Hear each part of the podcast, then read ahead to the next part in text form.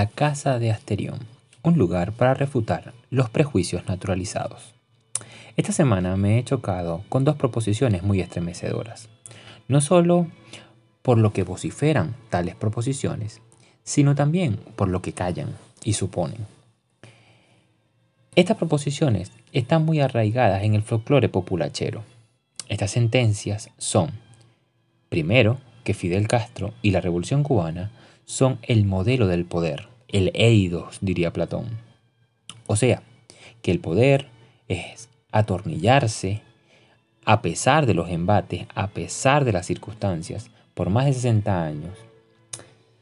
Y eso los latinoamericanos lo consideramos la representación del poder. En segunda parte, que los hombres son egoístas por naturaleza, son malos y siempre buscan su beneficio privado, particular y excluyente. Esta intuición manifiesta con nitidez la ignorancia sobre qué es el poder y aún más revela la constitución interna de tal folclore. Obviamente esta forma de concebir el poder o de imaginarlo se sostiene en un fundamento epistemológico, en un fundamento de conocimiento.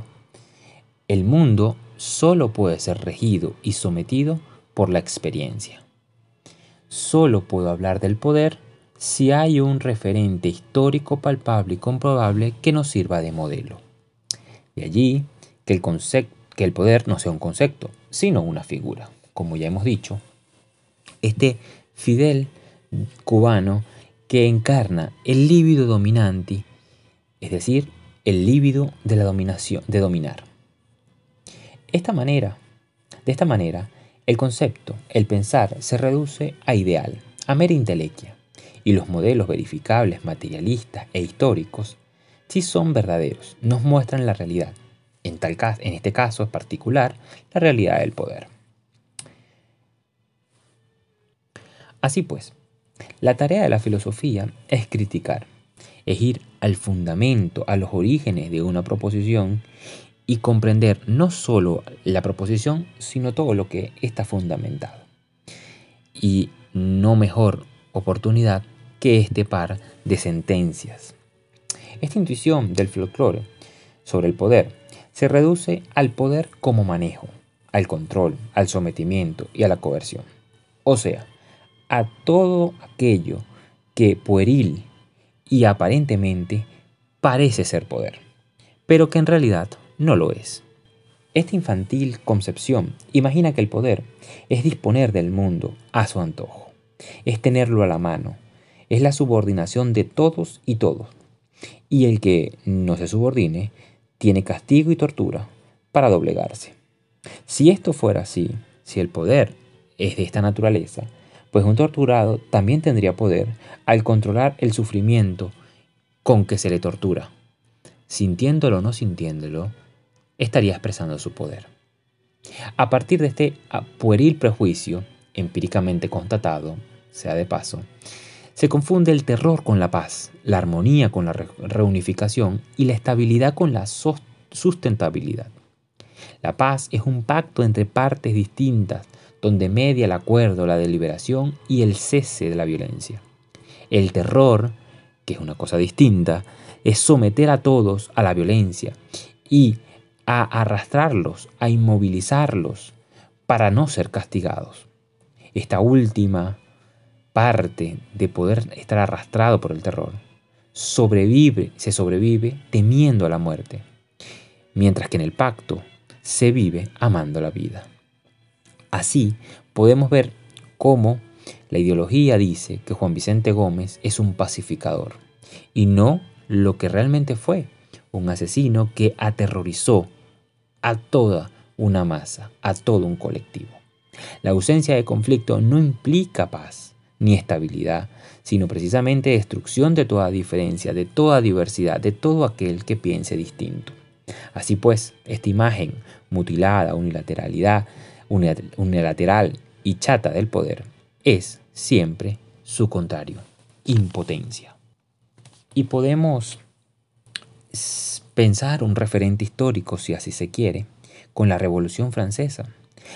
La Revolución Francesa fue la tonta útil que allanó el camino a su enemigo mortal, el poder monárquico y feudal. No nos cautivemos solamente con ese brillo seductor del comienzo de la revolución.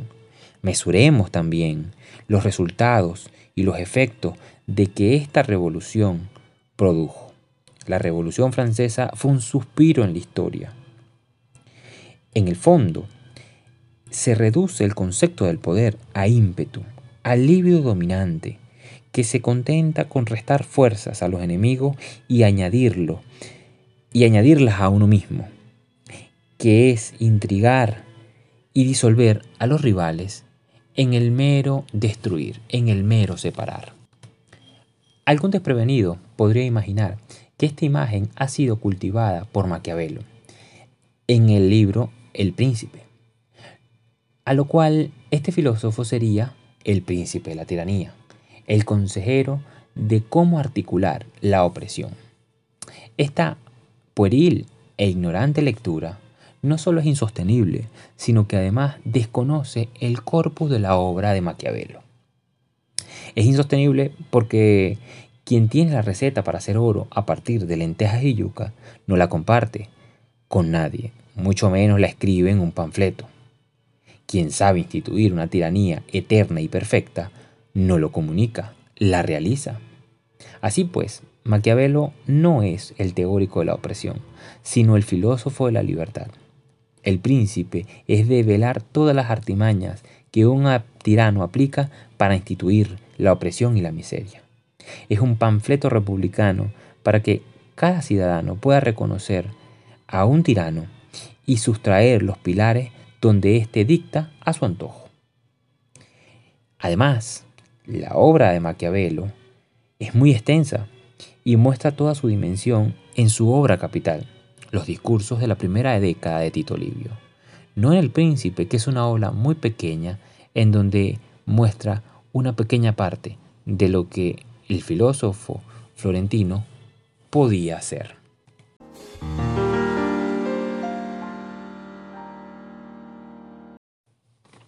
Ahora bien, ¿qué es el poder? El poder es lo que hace más potente, más firme y más generosa la vida. Hace que los hombres amen la vida, se hagan más plenos y dota de posibilidades la forma de expresarse. No cuarta ni coerciona a nadie. El poder hace que los hombres procreen, haciéndose útiles para sí mismos y útil para los demás, sin el desmedro de otros. Un hombre poderoso no puede ser, no puede serlo y coercionar y dañar a los demás. El poder une, no divide y separa. El poder ilumina, no arrastra hasta las tinieblas. El poder potencia, no arruina y destruye a los otros. No hay nada más útil para el hombre que el hombre mismo, decía Spinoza. En este sentido, el poder es poético, es poiesis, procrea belleza, que sana y salva. El poder conserva, potencia y fomenta. Destruir es muy sencillo, pero de lo que se trata es construir, es crear. Por ello, el poder es sustentable, armónico, liberador y sistemático. Es imposible que alguien lo pueda secuestrar, encubrir y mucho menos poseerlo. Así pues, podemos mesurar el poder a partir del legado que le deja a los demás, la trascendencia con la cual ella continúa en los demás. Y si recordamos, podemos entender con un ejemplo sencillo, el derecho positivo romano lo recordamos y lo interiorizamos en nuestra vida cotidiana, por su poder y su beneficio y al mismo tiempo olvidamos esa sodomía, esa codencia vulgar y extrema que llevó a ruina y a la miseria a esa Roma imperial. De igual manera para los latinoamericanos, Fidel siempre será la celebración de la miseria, de la pobreza y nunca de la vida. será el sinónimo de la fuerza bestial y nunca de la libertad. Será pues la encarnación del líbido de dominar, de hacer sufrir a otros, lo que propiamente es el concepto de poderío. Quien lo respeta solo lo hace para aprovecharse inmediata y servilmente de él y lo que él representa. Y quien le tiene miedo y se subordina a él, lo hará de manera ciega y sin ningún tipo de reconocimiento. Así pues, esta simplicidad de si el hombre es malo por naturaleza o bueno, olvida e ignora, no sabemos si deliberadamente o ingenuamente, la parte más fundamental es que el hombre está incluido, subsumido en un sistema, en un sistema de circunstancias que hacen que los hombres o calculen sus beneficios egoístas y excluyentes o piensen en los demás y en ser mejores para sí y para otros. El hombre es bueno por las buenas y es malo por las malas. Cuando se le arrastra a calcular de manera reptil los bienes egoístas y excluyentes, seguramente está arrastrado y sometido a la ruina y a la miseria sistemática. El egoísmo es, pues, el motor de la opresión, del beneficio rápido de, toda tiranía. La plenitud de los hombres es la libertad, es vivir amando la vida. Los latinoamericanos nos confundimos y nos negamos a nosotros mismos pensando que el ideal del poder es fidel, cuando realmente es su figura contraria, la figura de la miseria.